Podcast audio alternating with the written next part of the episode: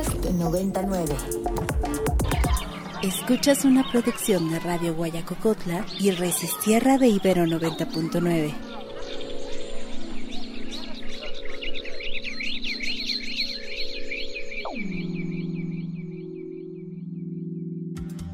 Muchas gracias por estar con nosotros aquí en Resistierra en Ibero 99. Te saludo como todos los jueves a la una y media de la tarde. Tenemos este programa para llevar a cabo muchas reflexiones que tienen que ver con la sustentabilidad. Y en estos diálogos nos gusta tener aquí en el programa diferentes voces, a diferentes personas. El día de hoy nos acompaña mm, nuestros colegas de la radio Guayacocotla, La Voz Campesina, en este programa que hacemos en coproducción entre Resistierra y Radio Guayacocotla. Muchas gracias a Isaac Romero por estar por aquí y a Santiago Morales también. Bienvenidos a Resistierra. Hola, ¿qué tal Adriana? ¿Cómo se encuentran el día de hoy? Y también a Carmen, que ya nos están acompañando desde la Ciudad de México en Ibero 90.9 FM. La verdad, nosotros estamos muy contentos por primera vez. Ahora sí estamos con ustedes en el programa de Resistierra. y también a todos quienes igual nos están escuchando en estos momentos. Y sí, el tema principal sería la experiencia de los eh, cafetales, ¿no? Que se viven en las comunidades, como aquí en la Sierra Alta, en el municipio de Texcatepec. Y pues me presento, yo soy Santiago, de la comunidad de Chintipán, municipio de Tlachichilco, Veracruz. Y soy, bueno, hablo un idioma que es el tepegua o mazapitní, igual es la lengua materna que allá hablamos nosotros. Muchas gracias por estar aquí, Santiago, Isaac. pues bueno, aquí, como dice Adriana, pues mi nombre es Isaac y, igual me da mucho gusto estar aquí acompañando en esta transmisión de Ibero Puebla 90.9 y pues muchos saludos para todos los que nos están escuchando y, pues este tema va a ser un poco sobre la experiencia de, de, los cafetales, de los cafetaleros, de los compañeros de la sierra que se han organizado para poder sacar nuevamente adelante este, este proyecto de café. Muy bien, y antes de que continuemos, quisiera recordarte eh, a ti, nuestra, nuestra audiencia, nuestro radio escuche, quisiera recordarte en nuestras redes sociales, arroba ibero99fm, si andas por el Twitter, en Instagram y Facebook, arroba ibero99. Y los compañeros de la radio de Guayacocotla han preparado algunas grabaciones, algunas entrevistas. Vamos a escuchar la primera de ellas para tener el contexto en la cual se están teniendo estas experiencias con la producción de café en la región.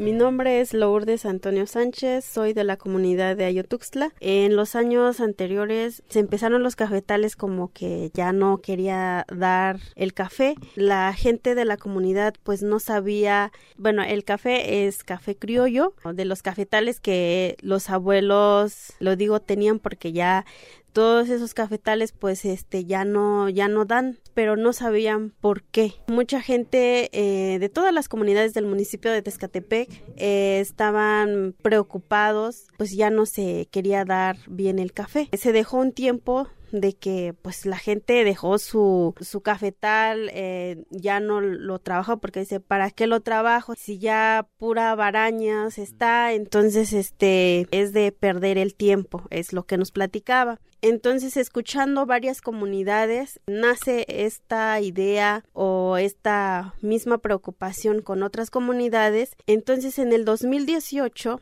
eh, se empieza a investigar eh, por qué ya el café no se quiere dar. Entonces viene un ingeniero a, a, este, a ver por lo menos un cafetal entonces, este, para ver por qué se empezó ahí en la comunidad de Ayotuxtla a visitar cafetales, varios cafetales que estaban ahí cerca, bueno, que es paso de donde iban estas personas, donde mostraron su cafetal. Ahí vieron que este tenía una mancha la hoja, la hoja del café que es eh, roya. Se platicó ahí en la comunidad en la tarde pues ahora qué hacemos si es este es una enfermedad lo que lo que tiene eh, estos cafetales porque ninguna persona había ido a la comunidad a preguntar pues qué, había pasado, sino la organización tomó esa iniciativa, investigar eh, qué estaba pasando. Platicando con varias personas adultas y jóvenes, entonces dijo, ¿y si hacemos un vivero? un vivero donde vamos a este trabajar todos juntos porque si cada quien hiciera sembrar a su café como que no lo va a cuidar entonces lo primero que se hizo pensando en tres comunidades pero como en equipo en, una organización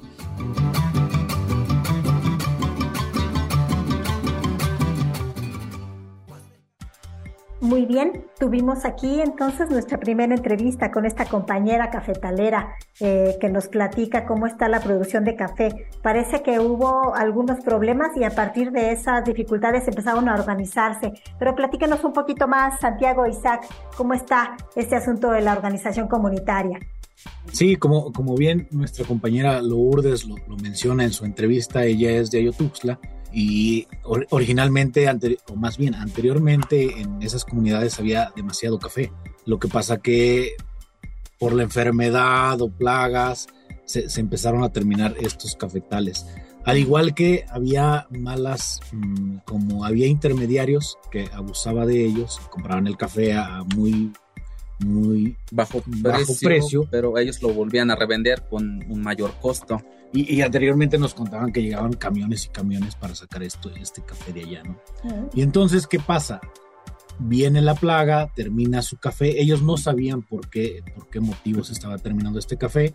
Gracias, o más bien, al acompañamiento que se tiene por parte de Radio Guaya y Fomento Cultural, es que se consigue un ingeniero, quien es quien baja, es un ingeniero de Totutla, Puebla, y quien él nos acompaña a las comunidades para ver qué era lo que les pasaba a los cafetales. Y entonces ahí es donde se da cuenta que el problema es eh, una plaga que se llama la roya, que prácticamente acaba con todos los cafetales.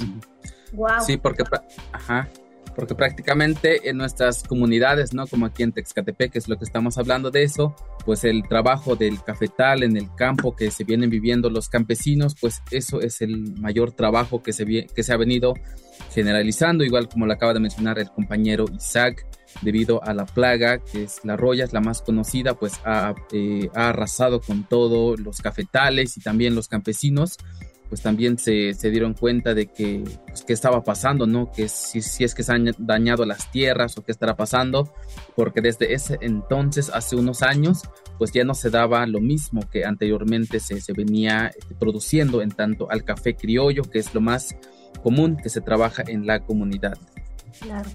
¿Y desde hace cuánto tiempo empezaron a mirar este problema de la roya y a tener como una afectación tan grande, ¿no? Porque a veces ciertas plagas pues pueden presentarse en algunos años y más fuerte que en otros, pero ya para destruir toda la producción, sí, eh, pues parece que fue algo muy fuerte. ¿Cuándo fue esta, esta plaga tan fuerte del café ahí en la región? De, como en el 2015, 2016, por ahí fue pero que ellos no sabían qué era, ni nosotros mismos sabíamos qué es lo que estaba pasando.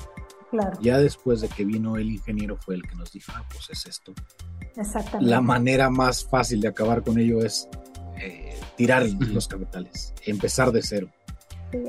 no se quiso, bueno, eh, como comentó Lulu, no, no es que digamos vamos a tirar todo y, y empecemos de cero. Eh, más bien se platicó con la gente, se organizó, se organizaron en grupos por comunidades. La primera comunidad que empezó fue Ayotuxla. Se organizó un grupo de 10, 15 personas donde eh, se les llevó la semilla, se les mostró cómo poder eh, sacar la planta, cómo trasplantarla, cuánta sombra necesitaba el café. Digo, un poco de experiencia de otros lugares se les, se les llevó pero a final de cuentas ellos ya eran cafetaleros, ya sabían, ¿no? Pero un poco de, compartir experiencias con, con demás eh, cafetaleros, pues eso les ayuda mucho. Algunas personas, o más bien nosotros decimos, no queremos tirar todo lo, que es el café criollo, y algunas matas se quedaron. Y al, algunas de ellas aún siguen resistiendo esta enfermedad, ¿no?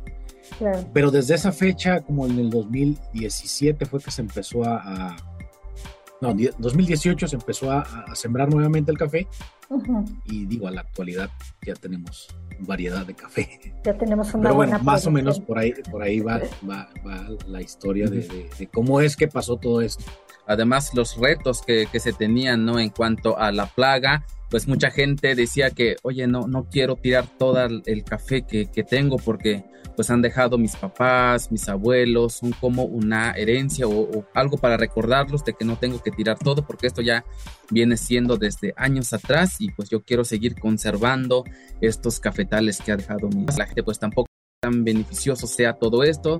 Yo creo, que son algunos de los retos más fuertes que, se ha venido y la gente, pues como experiencia, pues ya ha tenido que sacrificarse y los, los beneficios, ¿no? Que ahora poco, pues está teniendo. Claro. ¿Cómo, platíquenos un poquito más para la gente que vive aquí en la Ciudad de México, para los que vivimos acá, cómo es que el café participa eh, económicamente en la vida de las familias, ¿no? O sea, es parte de los medios de vida eh, qué tan importante es en estas regiones. Sí entiendo que había, había ya una historia de cafetaleros y cafetaleras en la zona y que a raíz de esta, de esta plaga tienen que reorganizarse, tienen que encontrar nuevas maneras de producir, nuevas prácticas también y aprender de otros, de otras regiones para para hacer lo mejor que se pueda. Eh, pero platícanos un poquito más de qué manera participa, o sea, qué otras actividades económicas tiene la gente ahí, eh, porque sabemos que en la economía campesina hay una estrategia como diversa, ¿no? Como hay muchas actividades eh, de producción diversificada y pues nos da mucho gusto que vengan a platicarnos aquí que el café también es una, una de esas actividades productivas, porque sabemos que es muy sabroso el café de allá, de esa región. Pues, pues ellos, digo, habitualmente igual que el café es como que siembran maíz, frijol, pero regularmente no es como para venderlo, siempre es para el autoconsumo.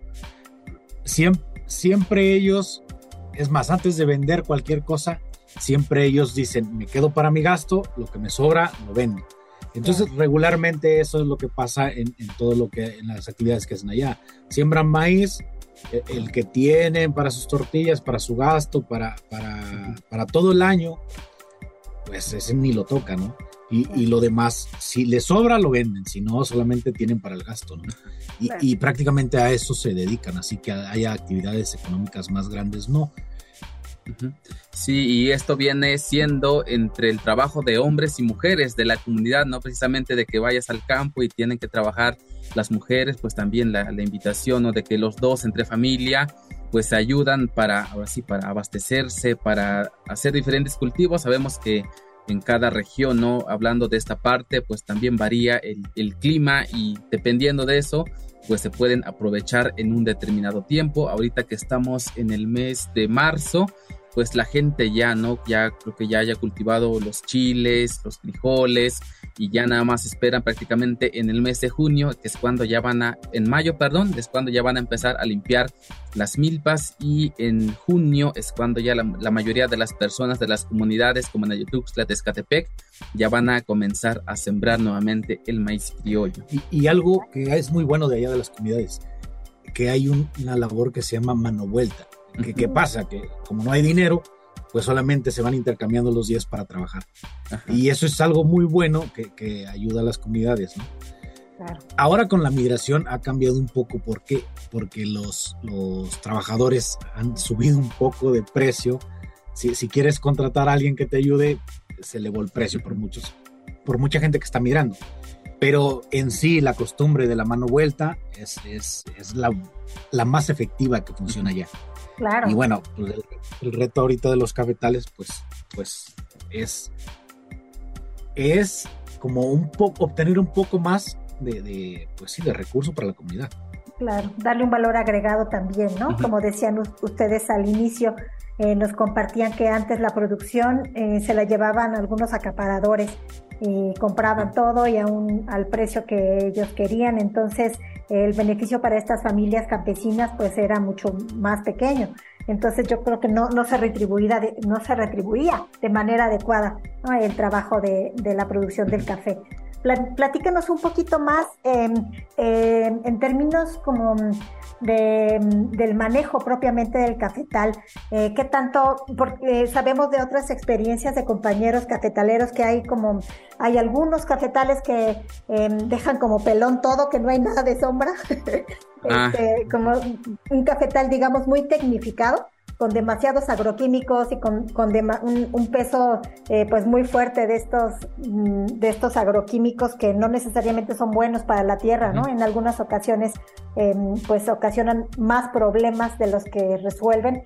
Y por el otro lado tenemos a toda la bola de compañeros cafetaleros que que hacen un café más rústico, ¿no? que dejan una buena parte del bosque eh, en, pie y eso precisamente les ayuda a crecer un cafetal de sombra eh, pues mucho más diverso en términos de la biodiversidad, en términos de la naturaleza, ¿no? del cuidado de la naturaleza.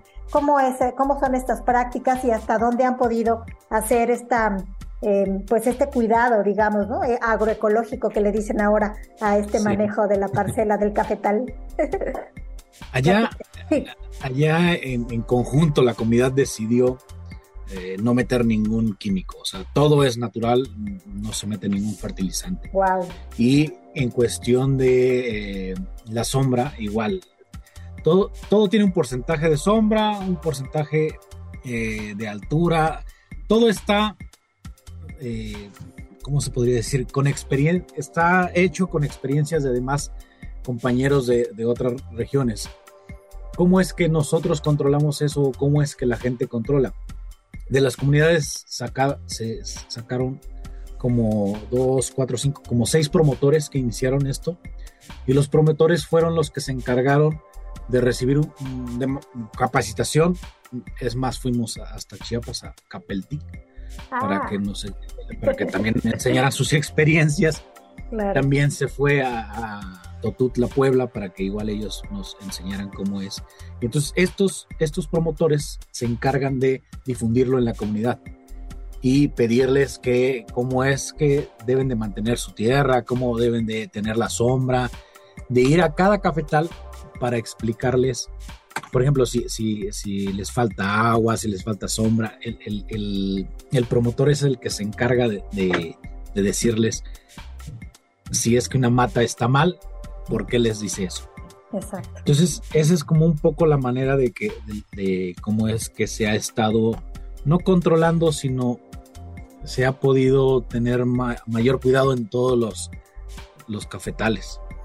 Y, a lo mejor para, para, aprender un poco más de cómo inició la cooperativa y todo eso, eh, podemos escuchar a, nuestro compañero Juan José Lavaniegos, quien él es el director de Fomento Cultural y Educativo y aparte él es quien impulsó, inició igual con este proyecto de, Café New Excelente, vamos a escuchar al compañero.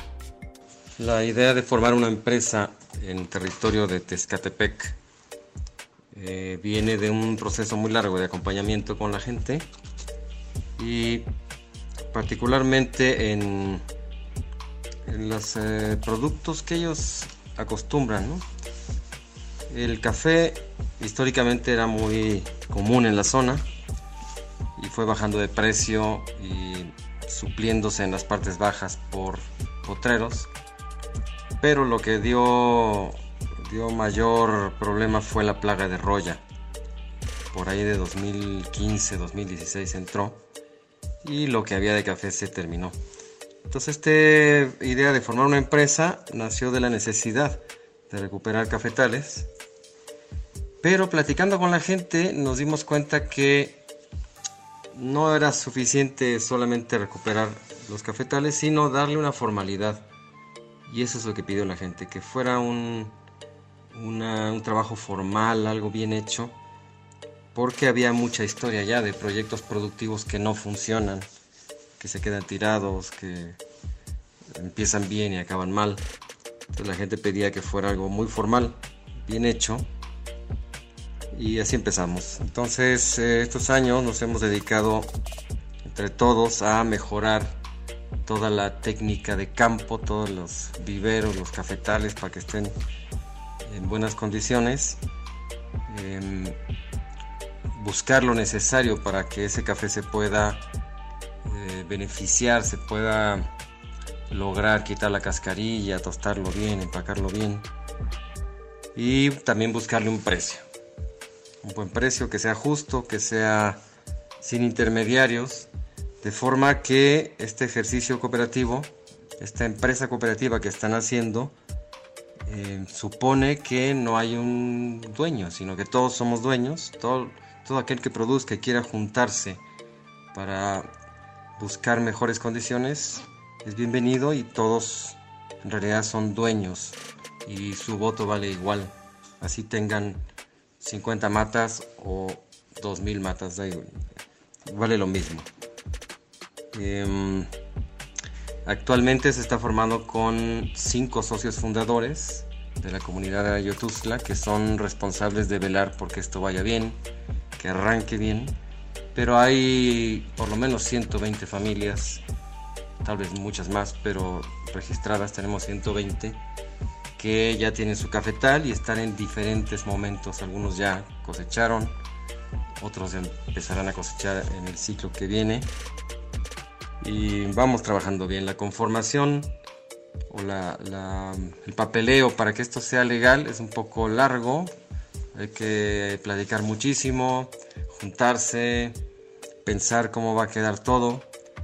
Y ahora estamos ya finalizando ese trámite legal para que la empresa sea reconocida y se pueda eh, trabajar con factura y varias cosas importantes. Eh, las comunidades de Tezcatepec pues están todas abiertas, eh, invitadas. no todas tienen café o no todas están organizadas, pero por lo menos ahora está trabajando ya Ayotuzla, Chile Enríquez, La Florida, La Mirra, Canoas, Cerro Gordo. Y hay otras comunidades donde sí hay gente interesada, pero aún no se forma un grupo consistente, un grupo que pueda animarse.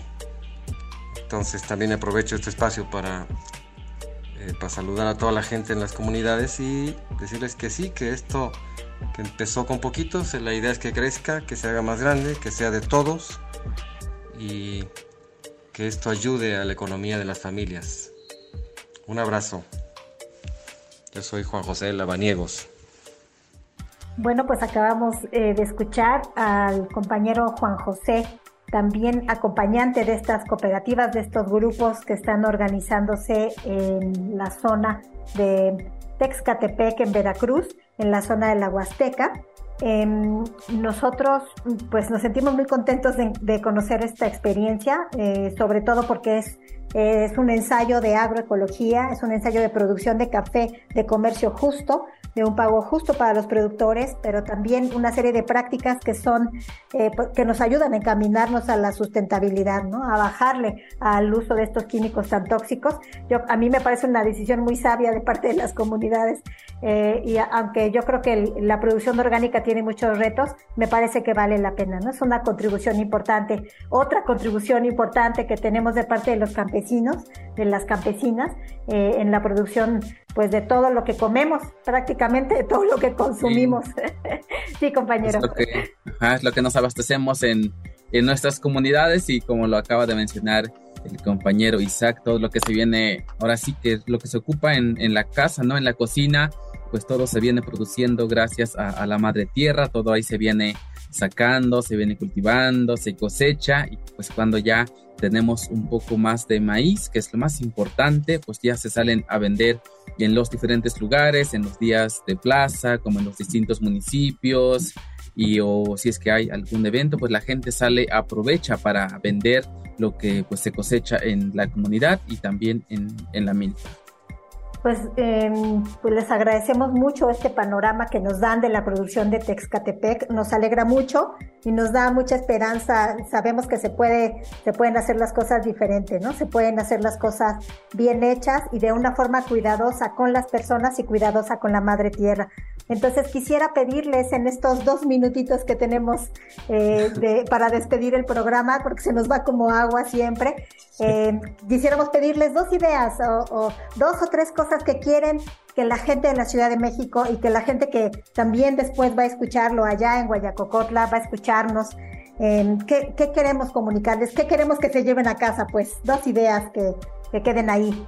para la reflexión, compañeros, compañero Isaac, compañero Santiago.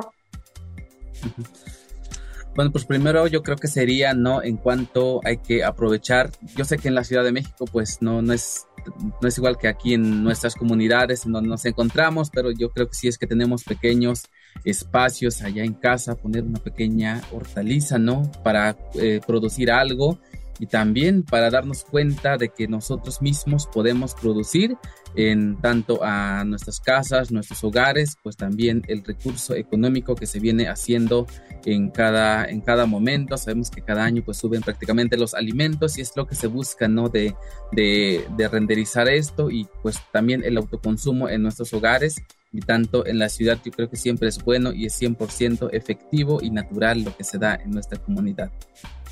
Muchas gracias. De, igual manera, como darle un poco de valor, o más bien de voltear más a las comunidades, de, que vean a, las comunidades que, realmente lo que hacen ellos tiene mucho valor y, que sin las comunidades prácticamente en, varias zonas no tendrían algún tipo de comida o consumo.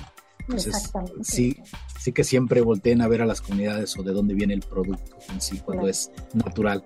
Exactamente. No, bueno, nos llevamos esta invitación al reconocimiento y a la, gratitud para los campesinos.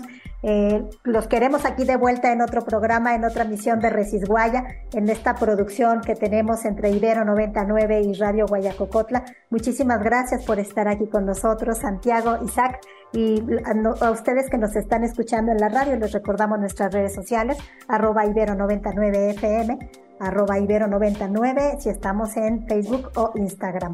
Muchas gracias por estar aquí en Resistierra. Yo soy Adriana Flores y nos vemos el siguiente jueves. Hasta luego. Hasta luego. La tierra también resiste a través de la voz campesina. Escuchas una producción de Radio Guayacocotla y Resistierra de Ibero 90.9.